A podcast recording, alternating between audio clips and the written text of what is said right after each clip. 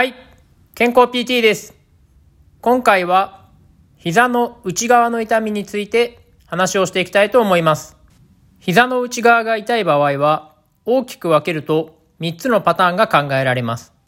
1つ目は変形性膝関節症という膝の軟骨がすり減ることによって軟骨の下側にある骨が刺激されて痛みが出たり、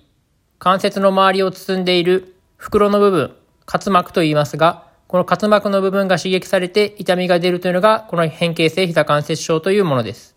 二つ目が、半月板損傷というものによる膝の痛みです。半月板が損傷されると、膝が不安定になり、膝の周りを包んでいる袋の部分が刺激されていきます。それにより、膝が腫れてきたりして、痛みが出てくるのがこの半月板損傷による膝の痛みです。そして、三つ目が、腹在神経という太ももの内側を通っている神経が公約されて痛みが出るパターンです。公約というのは神経が周りの組織により圧迫されて通りが悪くなっている状態のことを公約と言います。この腹在神経公約性障害というのが膝の内側の痛みとして注目されています。なぜこの腹在神経が公約されて起こる膝の痛みが注目されているのかというと、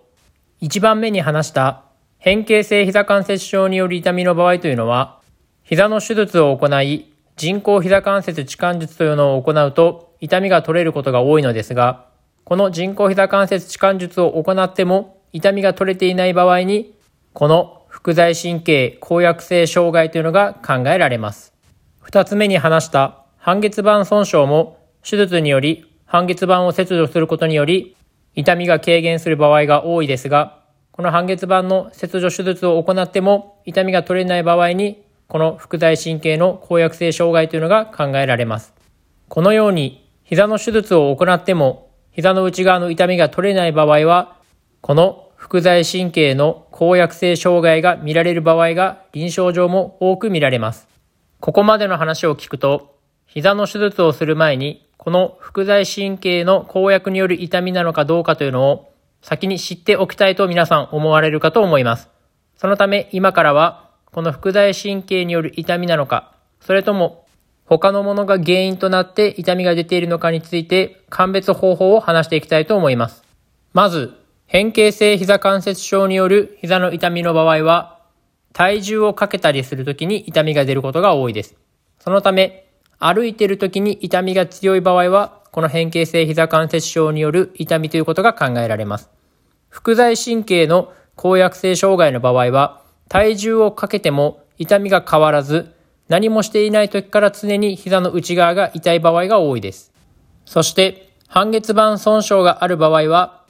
膝をひねることによって痛みが増えるというのが特徴的な所見であります。腹在神経は膝をひねっても特に影響はないため、ひねって痛みが強い場合というのは、この半月板が損傷していることによる痛みと考えられます。今話したように、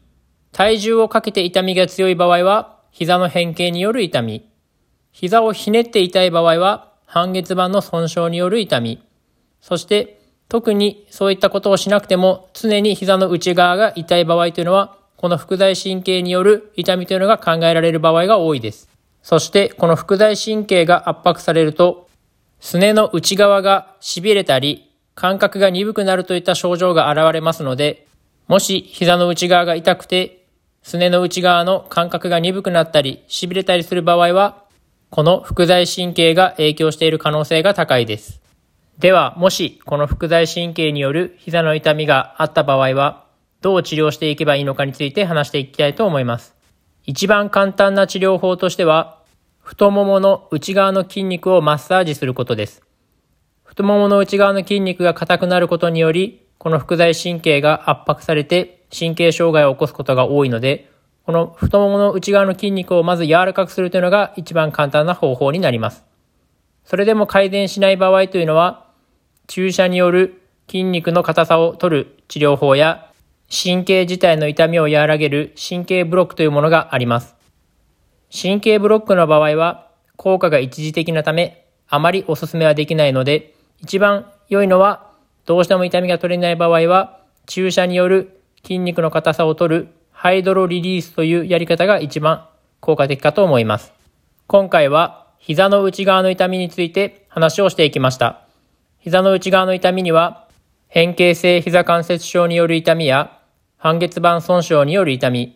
副在神経の公約性神経障害による痛みがありますが、それぞれの鑑別方法についてもお伝えしていますので、皆さんも膝の内側が痛い場合は、今回お伝えした鑑別方法と治療法について参考にしていただけたらと思います。今回は以上です。ではまた。